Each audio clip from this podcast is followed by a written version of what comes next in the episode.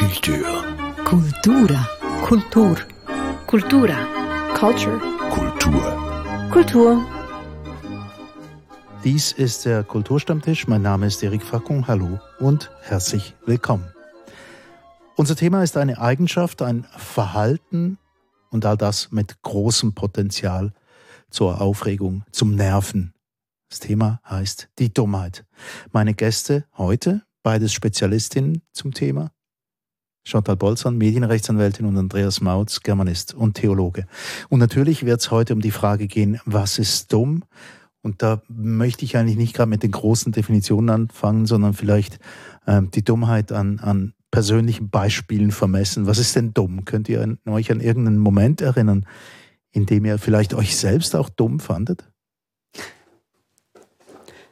Ja, dann lege ich mal los. Äh, also ich, äh, zunächst mal, ich fand es schön, dass ich als äh, also dass ich Spezialist für Dummheit sein soll. Ich glaube, das trifft zu, denn ich bin von Dummheit ja eigentlich doppelt betroffen. Einerseits von der Dummheit anderer Menschen und, und was viel gravierender ist von meiner eigenen Dummheit.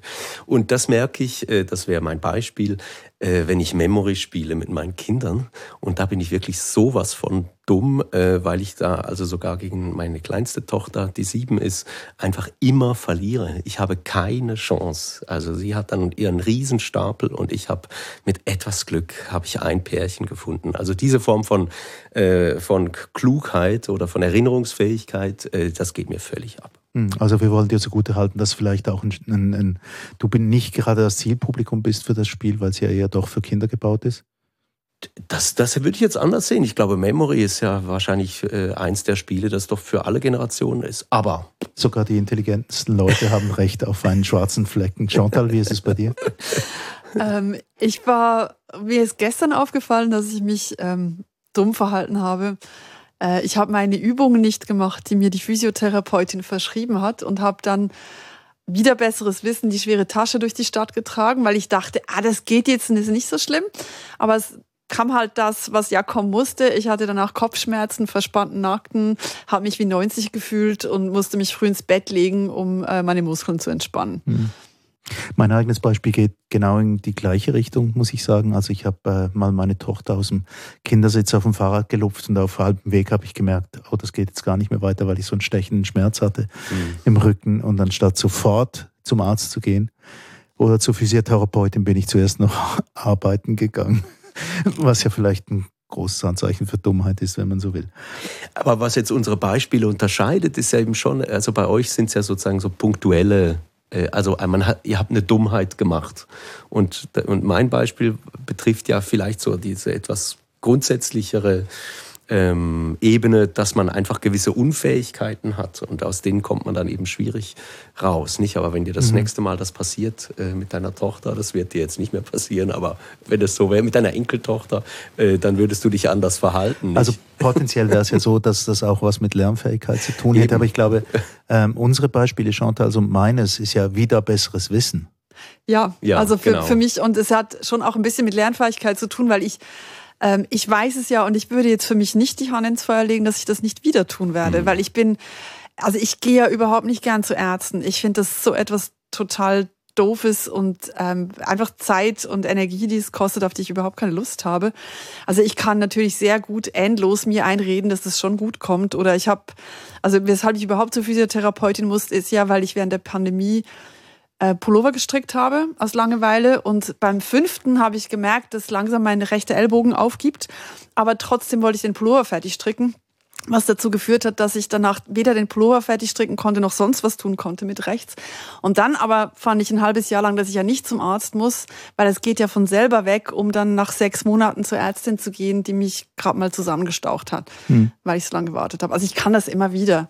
Also für mich hat Dummheit in meinem Fall schon teilweise mit fehlender Lernfähigkeit oder Willigkeit zu tun. Ähm, jetzt, wenn wir mal den Blick ein bisschen ausweiten wollen, vielleicht auch auf andere Menschen, auf euer Umfeld, was, was, äh, welche Form von Dummheit oder welches Beispiel für Dummheit findet ihr da, das euch am meisten aufregen kann?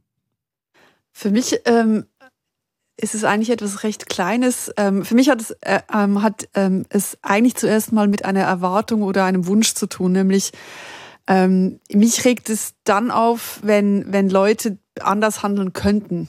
als sie es tun. Also das ist für mich eine wichtige Voraussetzung. Für mich sind Leute, die einfach so gut machen, wie sie denken und wie sie können und wird dann halt nicht besser, die sind für mich wie entschuldigt. Aber ich finde zum Beispiel jedes Mal, wenn ich vor einem einfahrenden Zug stehe und ähm, die Türen aufgehen und sich so eine Tra Menschentraube bildet, die Leute sich in den Weg stellt, so dass keiner raus kann, auch keiner rein. Das finde ich immer wahnsinnig dumm und das regt mich dann auch so ein bisschen auf, weil ich finde, es wäre doch so einfach. Also es ist auch, es ist einfach so logisch, dass nur wenn die Leute raus können, kommt man auch rein und es geht viel einfacher und schneller, wenn man so ein bisschen wartet. Und da kann ich mich zum Teil, wenn ich gerade noch einen schlechten Tag habe, endlos drüber aufregen. Hm. Es tut mir leid, ich muss mich gleich anschließen. Mein Beispiel wäre dasselbe gewesen für etwas, was im Alltag stattfindet, wo man das Gefühl hat, ja, also mit ein bisschen Nachdenken ging es dann schon einfacher, wenn man sich da, mhm. wenn man sich da anders verhalten würde. Ja, mh, mm, unsere Beispiele, die gehen alle so ein bisschen in die bösartige Richtung, gerade also dahin, wo die Dummheit äh, unsere Lebensqualität einschränkt, wo wir mit der Dummheit hadern und ein bisschen an ihr leiden. Und das tun wir ja auf jeden Fall auch, aber ich finde eben die andere Seite auch sehr spannend. Ähm, es gibt ja offensichtlich auch Formen von Dummheit, die eine ganz große Bereicherung unseres Alltags darstellen, die uns Spaß machen. Äh, die Dummheit ist auch eine unendliche Quelle von Vergnügen. Man kann sich über Dummheit sehr amüsieren, äh, auch manchmal, nicht immer über die eigene Dummheit. Und es gibt natürlich eben auch ganze Genres, die über diese, auf dieser auf diesem Weg funktionieren. Äh, das erste, was mir da einfällt, ist ein Film. Was war das? 90er äh, Jahre oder sowas. Da gab es Dump and Dumber mit mhm. Jim Carrey, nicht? Und was man an diesem Film sehen kann, das ist vielleicht auch über den Film hinaus ganz spannend, ähm, dass die Dummen oft auch die Guten sind in diesen Erzählungen. Ähm, die beiden Deppen sind die Guten, die wollen niemandem etwas Böses und sie bringen eher zufällig dann natürlich auch die echten Bösen, die Kriminellen zur Strecke. Und da ist ja vielleicht auch was dran. Also wenn man sich das mal überlegt, ähm, dass die Klugen äh, viel die gefährlicheren sind, weil die strategisch Ziele verfolgen, weil die bewusst täuschen und, äh, und ja, vielleicht eine, sozusagen ein bisschen ein naiver Charakter ist zu diesen strategischen Maßnahmen gar nicht so ähm, in der Lage. Das sehe ich auch so. Ich glaube, bei mir ist es so, Dummheit ist jetzt nicht etwas, was mich wahnsinnig amüsiert. Ähm, weil wenn sie, wenn sie so gewollt oder verschuldet ist, dann regt sie mich eher auf. Und wenn sie einfach so ist wie das, was du vom Film beschrieben hast, ähm, dann habe ich, glaube ich, zu sehr ein schlechtes Gewissen, das lustig zu finden. Da bin ich eher in der Slapstick-Abteilung. Also äh, wenn ich eben zum Beispiel ähm, Kopf über die Treppe, nüchtern die Treppe runterfalle in den High Heels an einer Preisverleihung, was ich auch schon gekonnt habe, das finde ich dann selber lustig. Ähm, aber es ist so, ich weiß auch nicht, ähm, für mich ist es so, ähm, ich finde es dann eher liebenswert. Ich glaube, das ist so der, der Punkt. Ähm, ungeschickt oder eben, wenn sich jemand, ähm, also ich war dieses Wochenende in einem Café und die Bedienung, die sehr neu war und die offensichtlich ähm, geistig so ein bisschen Mühe hatte, die hat ähm, versucht, meine Kaffeetasse mit Kaffee zu füllen und hat sich dann, hat dann festgestellt, dass die Kaffeetasse nicht unter den ähm, den Ausguss der Kaffeemaschine passt. Und die ähm, Besitzerin hat ja dann gezeigt, dass wenn man die Ta Tasse schräg hält und sie dann so drunter stellt, dass man sie schon drunter kriegt. Also so was ganz Basics, was sonst eben Zweijährige mit Klötzchen schon lernen, mit dem räumlichen Vorstellungsvermögen. Das finde ich dann irgendwie gar nicht lustig, aber ich finde es süß. Also ich finde es sehr liebenswert und die war auch total nett. Ähm, und da kann ich mich aber auch nicht drüber aufregen, sondern es ist einfach, es ist auch, auch sehr entspannt und dann bist du da im Café und dann kann man mit dir noch ein bisschen reden. Das finde ich völlig, also in dem Sinne auch eine, eine Bereicherung, also etwas sehr Entspanntes, gebe ich dir recht. Vielleicht müssen wir jetzt trotzdem noch mit einer Definition anfangen von dem, was Dummheit ist, weil wir haben jetzt schon Unwissenheit oder wieder besseres Wissen eigentlich quasi, äh, Handeln wieder besseres Wissen als, als Dummheit bezeichnet. Ja, wie definiert ihr es eigentlich so per se? Es darf auch ein Beispiel sein, sagen wir aus dem, aus dem gesellschaftlichen Raum. Für, für mich, ich habe es mir in der Vorbereitung zum Podcast lange überlegt, aber ich glaube, ich kann es zusammenfassen als die Unfähigkeit ähm, zu lernen oder sich zu entwickeln. Ähm, egal, ob es was Motorisches ist, ob, ob es geistig ist, ob es emotional ist. Und für mich ist es dann, gibt es aber so die quasi die, die Dummheit als Zustand, ähm, man es halt nicht besser kann. Das finde ich irgendwie völlig okay. Ähm, und dann gibt es eben diese wieder besseres Wissen, die ich dann ganz schwierig finde. Was eher mit Faulheit ist oder, oder andere Gründe hat. Aber da finde ich dann Dummheit schwierig. Aber für mich äh, zusammengefasst ist eigentlich die fehlende Entwicklungs- oder Lernfähigkeit. Ja, ich finde, das ist eine echt schwierige Frage. Äh, und ich habe natürlich auch zur Vorbereitung jetzt so ein bisschen links und rechts gelesen. Äh, und da fällt einem schon auf, dass das, was auch du schon gesagt hast, zutrifft. Wir beschreiben die Dummheit nämlich meistens negativ als Absenz von etwas. Und das äh, finde ich auch wieder im Duden, nicht? Also unser aller Referenz, wenn man wissen möchte, was etwas bedeutet, nehmen wir den Duden zur Hand. Und da steht als erste Bedeutung ganz einfach, Zitat, nicht klug, von schwacher, nicht zureichender Intelligenz. Das ist einfach eine Negativdefinition, oder? ja, eine negative äh, Definition. Und die sagt eben für sich genommen noch relativ wenig. Also mir wäre es ganz wichtig, dann darüber nachzudenken, wenn man über die Intelligenz geht, was man mit Intelligenz eigentlich meint. Und mir wäre es dann zu wenig, ähm, so einen engen Begriff von Intelligenz zu haben, dass man sagt, das sind jetzt einfach unsere geistigen Fähigkeiten im engeren Sinn. Ähm, das, was man dann auch ein Stück weit messen kann äh, mit dem IQ. Ich glaube, das würde das, die Sache ziemlich verkürzen. Es gibt ja schon unglaublich intelligente Menschen, die zugleich total dumm sind, mhm. die sich dumm verhalten, die sich ungeschickt verhalten, die nicht lebenstauglich sind. Ähm, und ich weiß nicht, ihr erinnert euch sicher auch an diesen tollen Song von Baby Jail, einer Band, die ich immer noch heiß liebe. Die hatte diesen Song Der dumme Student. Wer benutzt den Lift, wenn es brennt? Der dumme Student. Äh, und in diesem Studenten erkenne ich mich natürlich dauernd wieder. Ähm, man könnte es besser wissen, aber man weiß es dann im konkreten Fall eben nicht besser. Man verhält sich total dämlich und hat eben vielleicht mindestens zwei linke Hände.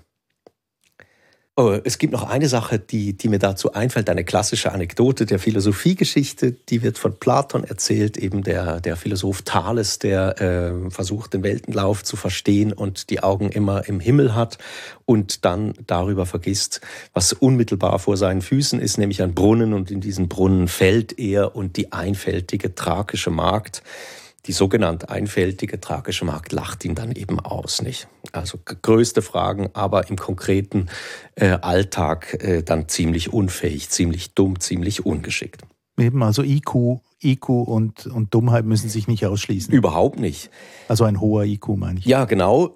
Genau deshalb meine ich, sprechen wir auch von emotionaler Intelligenz. Es gibt Menschen, das finde ich sehr bewundernswert, die ganz souveränen Stimmungen ähm, bemerken und auf diese ganz toll reagieren können. Nicht? Und es gibt Menschen, die, denen diese Fähigkeit etwas abgeht, die dann vielleicht eben hyperintellektuell, superrationalistisch ähm, unterwegs sind und ähm, überhaupt nicht adäquat handeln. Mir fällt dazu ein, eben dieses, dieses bekannte äh, Modell von Schulz von Thun, der hat dieses Kommunikationsquadrat entworfen und das ähm, hilft das, glaube ich, auch ein bisschen zu verstehen, was da passiert. Man muss immer auch hören, mit welchem Ohr man äh, irgendetwas gerade hören muss, geht es jetzt wirklich nur um die Sache oder geht es eigentlich mehr um die Person, die mir diese Sache sagt? Geht es um die Beziehung äh, zwischen ihr und mir oder äh, geht es in erster Linie darum, mir, äh, darum, mir zu sagen, was ich tun soll? Nicht? Also die, das Appellohr sozusagen.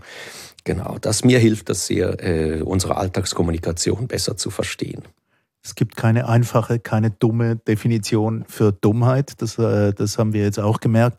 Beim Querlesen ähm, als Diskussionsgrundlage haben wir das Buch Dummheit genommen. Die Autorin ist Heidi Kastner, Fachärztin für Psychiatrie und Neurologie.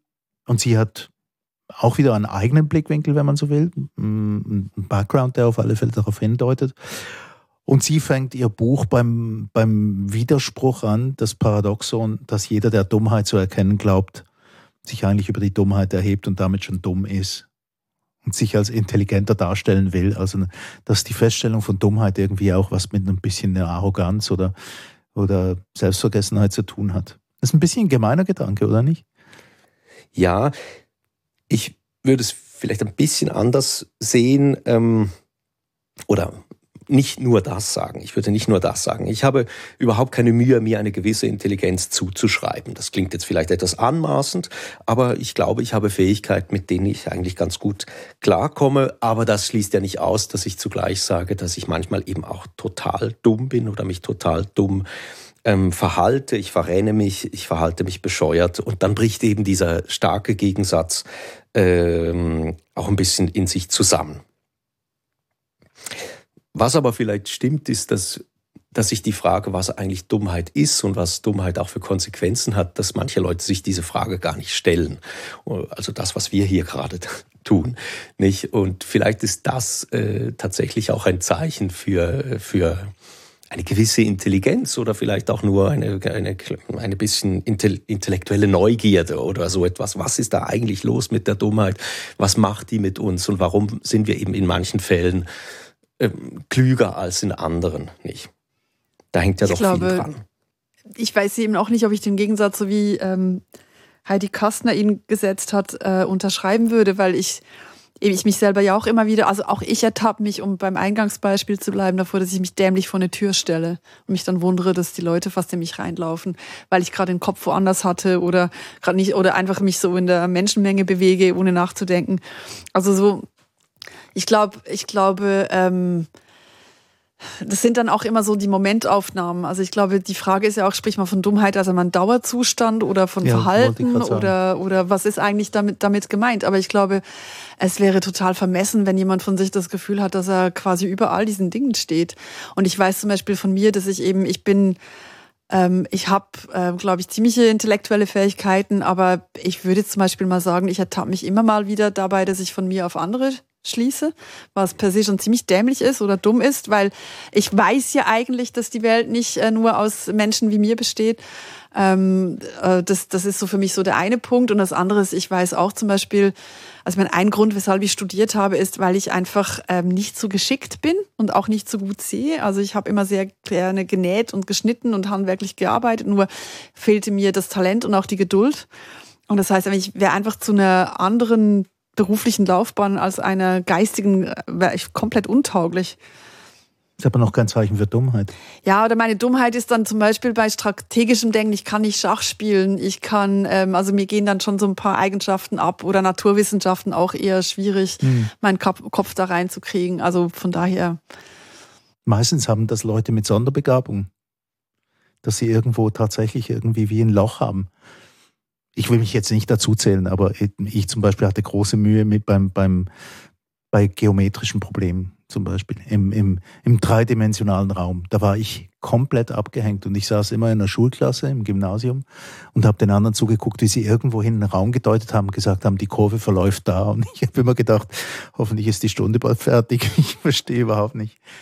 Es soll einem ja auch so gehen, oder? Ja, aber eben, ich finde es eigentlich eine kuriose oder auch eine vielleicht eher schreckliche Vorstellung, wenn man äh, sozusagen universal kompetent wäre, wenn man einfach in jeder Hinsicht maximale Fähigkeiten hätte. Ähm, das finde ich eher eine schreckliche Vorstellung. Das wäre, glaube ich, auch unglaublich langweilig. Langweilig sicher, aber es wäre wahrscheinlich auch sehr belastend für diese hochbegabte Person. Nicht, die wäre dann tatsächlich immer, wie man so sagt, umzingelt äh, von Idioten. Und das ist wahrscheinlich recht anstrengend, stelle ich mir vor. Nicht? Da hilft es, wenn man selber auch eine idiotische Seite hat. Aber eben dummes Verhalten ist, ist, ist per se noch nicht schlimm, weil das allen von uns mal passiert. Es kommt einfach darauf an, in welchem Rahmen auch. Ja, und ich glaube auch da, ich hänge immer wieder ein bisschen bei der Lernfähigkeit, weil ich glaube, Fehler, also man, man soll auch Fehler machen. Also ich finde, Fehler machen ist etwas sehr Wichtiges, um zu lernen, Dinge auszuprobieren und vielleicht auch manchmal ähm, Dinge auszuprobieren, von denen man ausgehen muss, dass es wahrscheinlich nicht klappt weil sehr viele tolle Sachen sind ja auch so entdeckt worden oder entstanden. Also ich glaube, ich glaube eben, dass so diese, diese Spielarten sehr wichtig sind für eine Entwicklung. Ich glaube, schwierig wird es erst da, wenn man sich ähm, verweigert hinzugucken auf die Konsequenzen des eigenen Handelns und das zu reflektieren. Das, das, da finde ich, wird es schwierig, dass man sich dumm verhält oder dass man Fehler macht, finde ich, ist völlig, ähm, also da, ich finde, da darf man ruhig auch großzügig sein, dass Menschen zugestehen. Ich finde, es ist eine sehr wichtige Eigenschaft und Fähigkeit. Du brauchst nicht eine gewisse Intelligenz, um Dummheit zu erkennen überhaupt.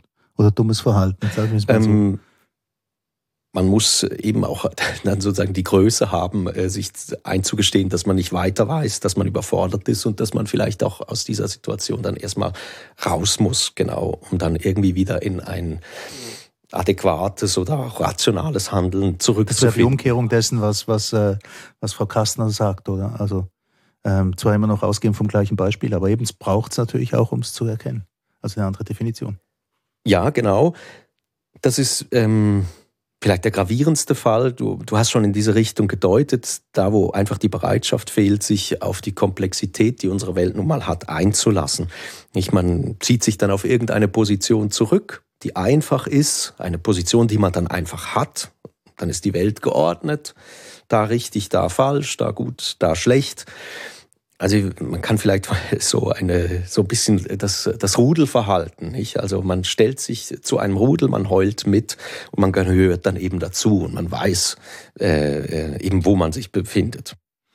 Ja, die Beispiele, die sie bringt, die sind natürlich auch ein bisschen der Zeit geschuldet, in der das Buch vermutlich, vermutlich geschrieben wurde. Also wir haben das sind die Beispiele von Frau Kastner, bei denen sie sich länger aufhält, aber es sind solche Fälle, die wir noch bestens in Erinnerung haben und die auch weiterwirken. Es wäre, ich sage jetzt einfach mal Donald Trump und Pandemie. Klar. Anzeichen oder Momente der Dummheit. Ja, oder sagen wir, es, es waren Umstände, in denen das Ausmaß an Dummheit oder die Bereitschaft zur Dummheit, die, die unsere Neigung auch zu irrationalem Handeln besonders deutlich äh, zur Geltung kam, nicht? Die Dummheit und ihre Folgen, die konnten sich so richtig gut entfalten unter diesen Bedingungen. Ich fand bei beiden Beispielen, die sie gebracht hat, ähm,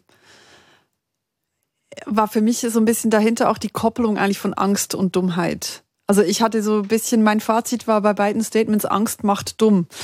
Ähm, weil in beiden Fällen kam es so aus einer ähm, Stresssituation. Also bei, bei Trump ging es darum, wer wählt Trump und das ist so die Angst vor Statusverlust, vor, vor ähm, wo, wo man in der Welt steht, wie die wirtschaftliche Lage ist. Ähm, dann jemanden zum Heilsbringer stilisiert und diese Person dann wählt, obwohl eigentlich alle Anzeichen darauf schließen lassen, dass das nicht funktionieren dass es wahrscheinlich nicht funktionieren wird.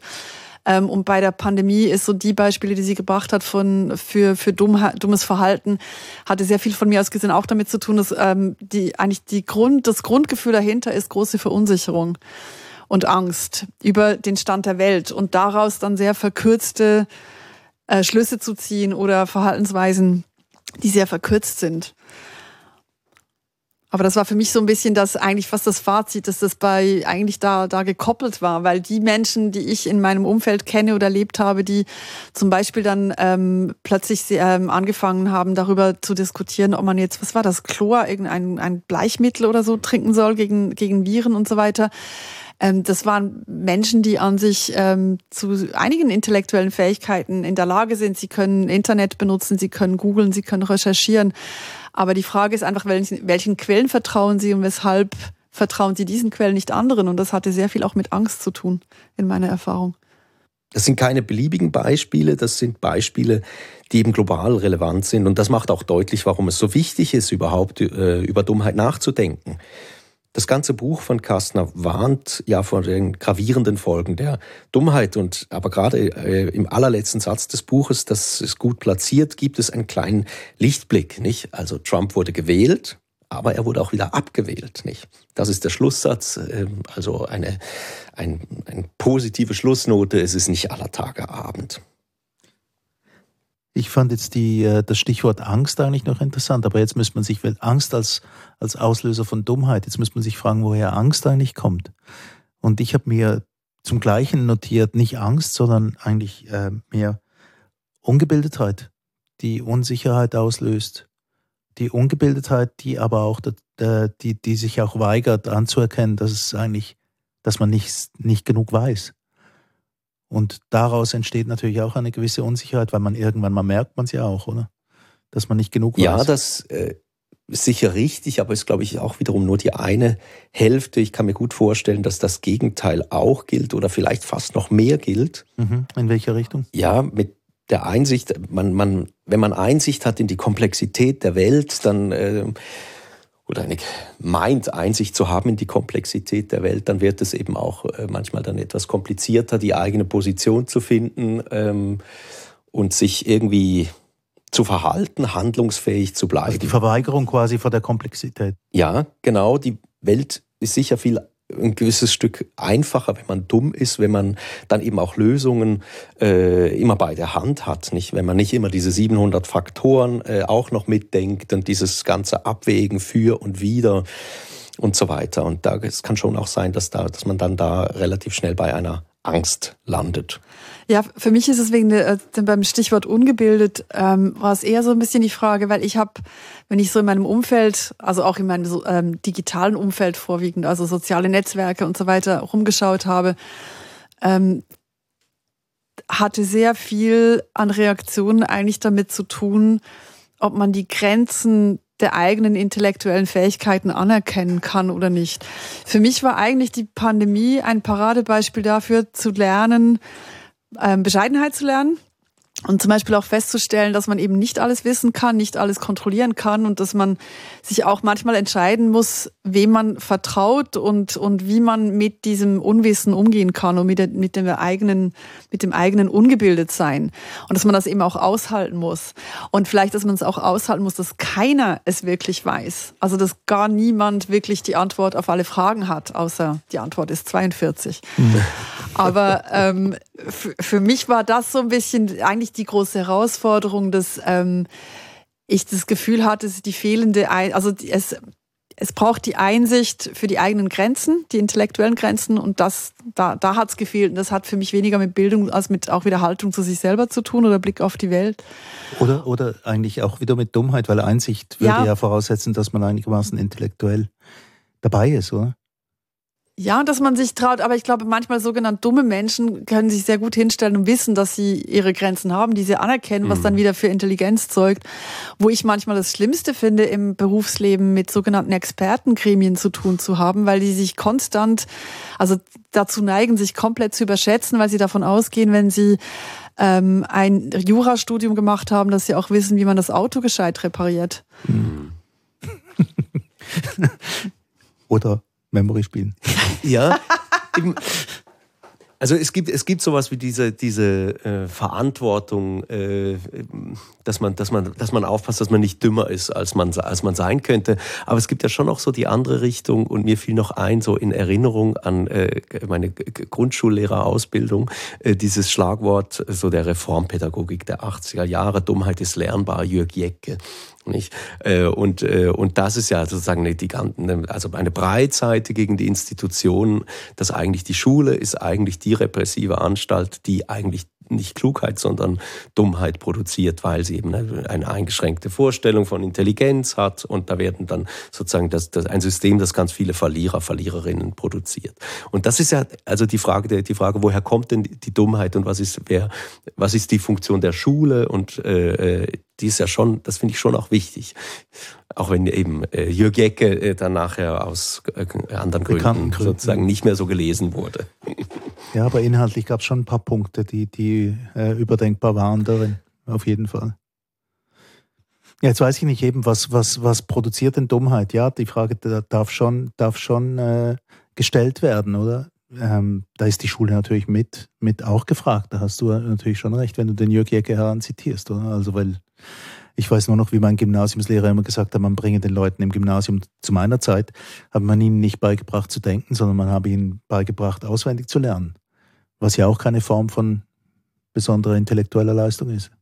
Ich glaube, ich hatte das Glück, dass ich ähm, sehr viele, sehr gute Lehrer und Lehrerinnen hatte, die einen wirklich darauf getrimmt haben, zu hinterfragen, nachzudenken, zu diskutieren. Und das fand ich großartig.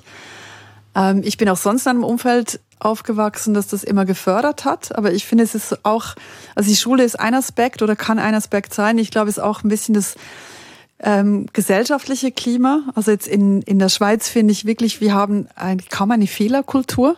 Mhm. Also das heißt, eigentlich ist oft die Erwartung da, dass man etwas können muss. Und wenn man scheitert, dann ist das ganz, ganz fürchterlich und das darf man, das ist mit einem Stigma verbunden und das darf man ähm, nicht zugeben und überhaupt. Also dieses spielische Ausprobieren ist so kulturfremd. Und ich glaube, das ist aber, um, um lernen zu können und dadurch irgendeine Form von Intelligenz zu entwickeln, eine sehr wichtige Eigenschaft, sei es jetzt eben handwerkliche Intelligenz oder emotionale oder, oder äh, intellektuelle schulische Intelligenz. Und das ist äh, schon etwas, wo ich denke, eine, eine Gesellschaft kann sich eben diese Dummheit also wenn Dummheit lernbar ist, eben auch heranzüchten, indem du ähm, das Fehlermachen eigentlich so dermaßen stigmatisiert. Mhm.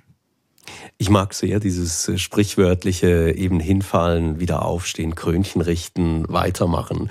Ich, also auch da, weil das mit diesem Krönchen richten, äh, das ist, glaube ich, so die Haltung, die du jetzt sagst. Nicht, mhm. also hey, ich habe einen Fehler gemacht, aber ich meine, ich, selbstverständlich bleibe ich die Prinzessin oder bleibe ich auch der Prinz äh, äh, in meinem in meinem Leben, nicht? Und ich bin nicht aus meiner aus mhm. dieser Rolle rausgefallen, nur weil ich umgefallen bin.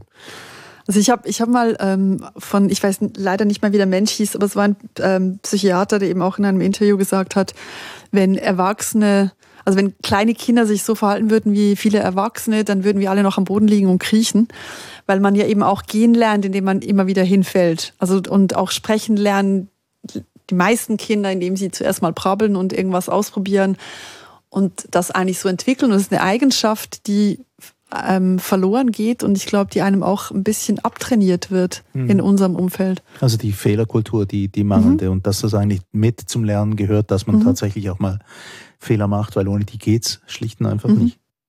Ähm, eben, Frau Kastner hat in ihrem Buch auch noch ein kurzes, schmales Bändchen, äh, bei dem es vieles zu diskutieren und vieles darüber nachzudenken gibt, äh, unter dem Titel Dummheit.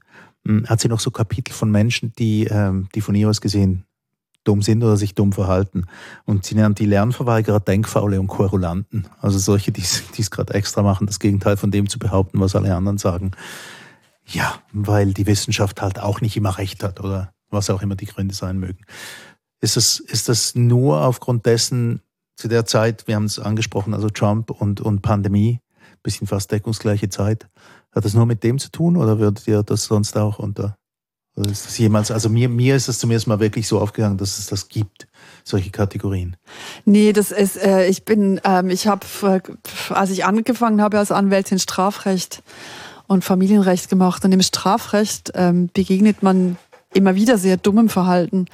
Also ähm, ich, ich, hab, ich hatte Klienten, die hätten wunderbar in dieses Buch gepasst mit den Beispielen, die sie, wie sie sich A verhalten haben, B, wie sie dann noch vor Gericht aufgetreten sind, weil sie C auch noch das Briefing vergessen haben und dachten, sie seien wirklich, ähm, sie hätten den kompletten Durchblick. Und insofern war das für mich leider eigentlich nichts Neues. Es war mehr in der Pandemie wurde es lauter, war mein Eindruck. Äh, es wurde verstärkt. Aber ich kenne das aus meinem auch privaten Umfeld schon immer.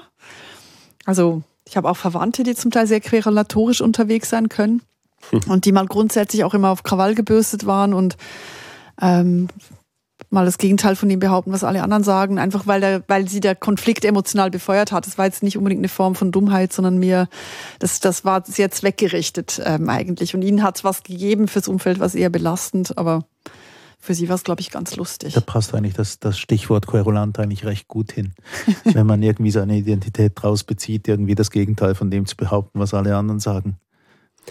Ich fand, ich fand diese, äh, diese Typologie von ihr auch sehr hilfreich und man hat eben, äh, also einerseits aus der großen Politik hat man viele Anschauungen, aber natürlich auch aus seinem näheren Umfeld. Ich fand aber fast noch spannender, das hatte ich äh, noch, davon wusste ich nicht, ganz im, im Schlusskapitel erwähnt sie diesen italienischen Wirtschaftshistoriker äh, Carlo Cipolla, und der, und der hat sozusagen aus Versehen, also er hat jetzt, war offenbar als Wirtschaftshistoriker auch anerkannt, aber hat einen, einen kleinen Bestseller geschrieben mit den Basic Laws of Human Stupidity.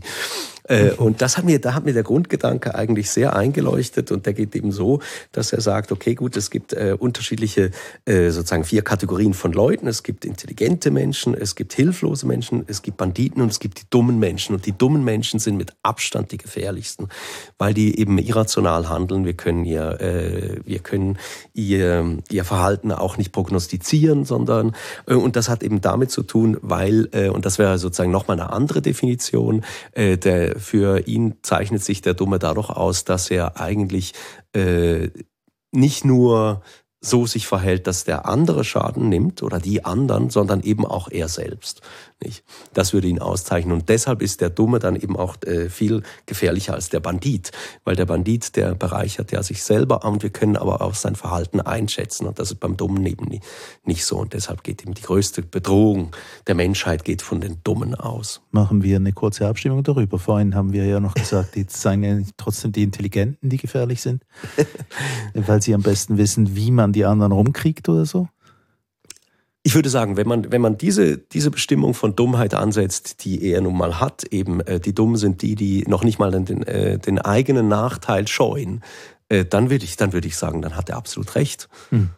Da, dann ist tatsächlich, äh, da müssen wir uns ganz besonders von den, von den Dummen in Acht nehmen. Aber das ist, man kann auch anders über Dummheit nachdenken. Ja, man kann vielleicht auch anders über Intelligenz nachdenken. Auf vielleicht sind es ja die besonders Gerissenen oder genau. Selbstsüchtigen, die, die ihre Intelligenz zu etwas anderem äh, gebrauchen. Ja. Ich glaube, die Kombination ist das Fiese, wenn du nämlich das, was er als Bandit definiert, also jemand, der intelligent ist und ähm, alles aber nur zum eigenen Vorteil und zum Nachteil der anderen benutzt und dann die Dummen instrumentalisiert, also die Dummen nach Chipolas Definition, so dass es natürlich eine ganz ähm, explosive Mischung gibt. Und ich mhm. glaube, das ist vor allem dann das Schwierige, weil ich glaube auch so bei, bei der Definition von, von Dummheit als ähm, auch sich selber, also die Bereitschaft haben, auch noch sich selber zu schaden, das ist ja per se, also es braucht ja immer einen Auslöser dann für bestimmtes Verhalten und ohne eine, eine Initialzündung. Also es ist ja ähm, also Dumme schaden sich ja nicht die ganze Zeit selber jetzt nach der Definition, sondern es braucht ja irgendeinen Grund oder einen, einen Kontext, in dem man das tut. Mhm. Und ich glaube, da gibt's dann halt die, die Möglichkeit, dass jemand das einfach von, von selber tut. Aber ähm, wenn du als Gruppe instrumentalisiert wirst, dann wird's, glaube ich, sehr gefährlich. Und das ist etwas, was man in der Menschheitsgeschichte auch in der neueren immer mal wieder beobachten kann. Hm. Speziell während der Periode, in der offenbar das Buch entstanden ist, oder? Also genau. da hat man alle Formen durchexerzieren können von Ignoranz, Verweigerung äh, und so weiter und so fort. Meinetwegen auch Dummheit. Äh, ich möchte trotzdem irgendwie Dummheit und, und dummes Verhalten müsste man doch wirklich streng voneinander trennen, oder nicht? Ja, für mich, für mich ist Dummheit als, als, also es gibt halt so das quasi die, ähm, Fähigkeit oder Unfähigkeit zu bestimmten Dingen, äh, die, die wie als Grundveranlagung da ist, sondern halt das einzelne Verhalten. Ähm, hm.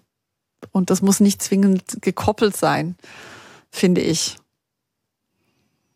Also deswegen, ich bin ja so arrogant, finde ich, bin schon ein halbwegs intelligenter Mensch, aber ich kann mich ja wirklich sau dumm verhalten zwischendurch. Hm. Immer mal wieder. Eben, da wär's. Ja, eben, das, das würde das würd ich auch so sehen. Ich meine, mir fällt jetzt noch ein, es gibt so eine Form von Dummheit, äh, die eben auch global ist, also die uns alle gleichermaßen betrifft, ähm, die auch in dem Buch vorkommt. Ähm, eben die, dass es eben Sachen gibt, von denen wir noch nicht mal wissen, dass wir sie nicht wissen. Nicht? Und das ist ja schon ein ganz spannender Gedanke eben. Also wir meinen so allerlei zu wissen und äh, dann wissen wir vielleicht noch ein paar Sachen, die, von denen wir nicht wissen, dass wir sie wissen. Aber interessant wird es dann auf der Nichtwissen-Seite, weil da gibt es Dinge, von denen wir wissen, dass wir sie nicht wissen, aber es gibt eben noch eine ganze Menge, von denen wir noch nicht mal wissen, dass wir es nicht wissen. Und das ist eigentlich, äh, dann wird es ein bisschen metaphysisch und, äh, und das finde ich ganz äh, spannend eigentlich. Donald Rumsfeld, der, der, genau, der Verteidigungsminister, der ehemalige, genau. ja. mit den Known Knowns. Sollen wir es nochmal vorlesen ja, auf Englisch, bitte. einfach, dass wir es haben? Um, there are known knowns, there are things we know we know. We also know there are known unknowns. That is to say, we know there are some things we do not know, but there are also unknown unknowns, the ones we don't know, we don't know. Also die Sachen, von denen wir nicht wissen, dass wir sie nicht wissen. Jetzt wird es kompliziert. Genau. Aber es geht für mich wieder äh, in das Thema Bescheidenheit, das ich vorhin mal angesprochen hatte. Halt einfach das Anerkennen der eigenen Grenzen und der eigenen also dass man halt sich einfach immer eingestehen muss, oder war das Sokrates, ich weiß, dass ich nichts weiß. Ähm, das ist für mich wirklich so eine, eine sehr, sehr grundlegende Erkenntnis. Und das war für mich persönlich auch eine grundlegende Erkenntnis, die war jetzt nicht brandneu, aber sie hat sich für mich wirklich in den letzten zwei, drei Jahren verstärkt. Einfach mal auch die Fresse halten zu können zu Dingen, mhm. von denen ich mir einfach eingestehen muss, ich muss, da muss man nicht immer eine Meinung haben oder den Eindruck mhm. haben, man wisse es, weil am Ende weiß es keiner, aber es gibt schon Menschen, die klüger sind als ich selber und die vielleicht ein bisschen mehr wissen zu bestimmten Themen als ich. Ja, dass man mhm. sich hier nicht in, in, in Wissensgebiete vorwagt, von denen man von Anfang an weiß, dass es andere Leute gibt, die da besser Bescheid wissen, oder? Das also ich schneide mir ja meine Haare auch nicht selber aus guten Gründen, weil es gibt auch Menschen, die können das besser. Mhm. Ich, ich glaube, das Verflixte an den Erfahrungen der letzten Jahre war ja, äh, dass man sich an die Gedanken gewöhnen musste, dass auch die Experten eben äh, das, was man gerne von ihnen hätte, nicht liefern können. Nämlich, dass auch die, die Experten sagen, hey, wir wissen es auch nicht so ganz genau. Und das wurde ihnen ja dann sehr zur Last gelegt, obwohl genau das der Ausweis ihrer Expertise ist. Mhm. Also das, das, der, das vermeintliche Gegenargument gegen Expertise, die widersprechen sich ja. Das belegt gerade, dass die Experten gute Arbeit machen, weil sie einfach sagen, hey, ich, ich kann dafür argumentieren, ich kann für das andere argumentieren, aber weder aus dieser noch aus jener Argumentation geht jetzt eine bestimmte Handlungsanweisung klar hervor. Und das ist es ja, wir würden ja so gerne alles delegieren an die Experten. Wir hätten ja gern den Experten, die Expertin für alles Mögliche, dass wir selber entlastet sind von diesem, äh, von dieser Bürde und so. Und das ist, glaube ich, die Radikalisierung, die passiert ist und, und, genau. äh, und deshalb sind auch viele Leute sozusagen, haben sich dann auch ihre Experten äh, und Expertinnen gesucht äh, äh, und, und eben die, das entsprechende Rudel, äh, das dann eben das gesagt hat, was man gerne mit Klarheit wissen wollte und was die richtigen Experten dann eben nicht hergegeben haben. Ja, ich glaube, ganz viele Leute haben Wissenschaft als, als, als den Ort des hundertprozentig richtigen Wissens genau. definiert und, und dann geschlossen, dass, dass da nichts zu holen ist. Ja, genau. Anstatt sich selbst zu sagen, dass das vermutlich immer so bleiben wird. Ja, genau. Oder dass es eben diese, diese, diese Überforderung einfach gibt. Nicht? Es gibt einfach Ereignisse und Zusammenhänge und Fragen, äh, wo es nicht eine klare Antwort gibt. Und damit muss man dann eben klarkommen. Auf diese Punkte werden wir sicher in einem anderen Kulturstammtisch mal wieder zurückkommen. Sicher. Auf die Sachen, die, ähm, von denen die wir unknown, nichts wissen unknowns. und die wir dann versuchen zu ergründen. Dummerweise ist die Zeit schon, äh, schon fast vorbei. Ich möchte mich ganz herzlich bei euch bedanken äh, für dieses Gespräch, Chantal Bolzan und Andreas Mautz. Mein Name ist Erik Facon.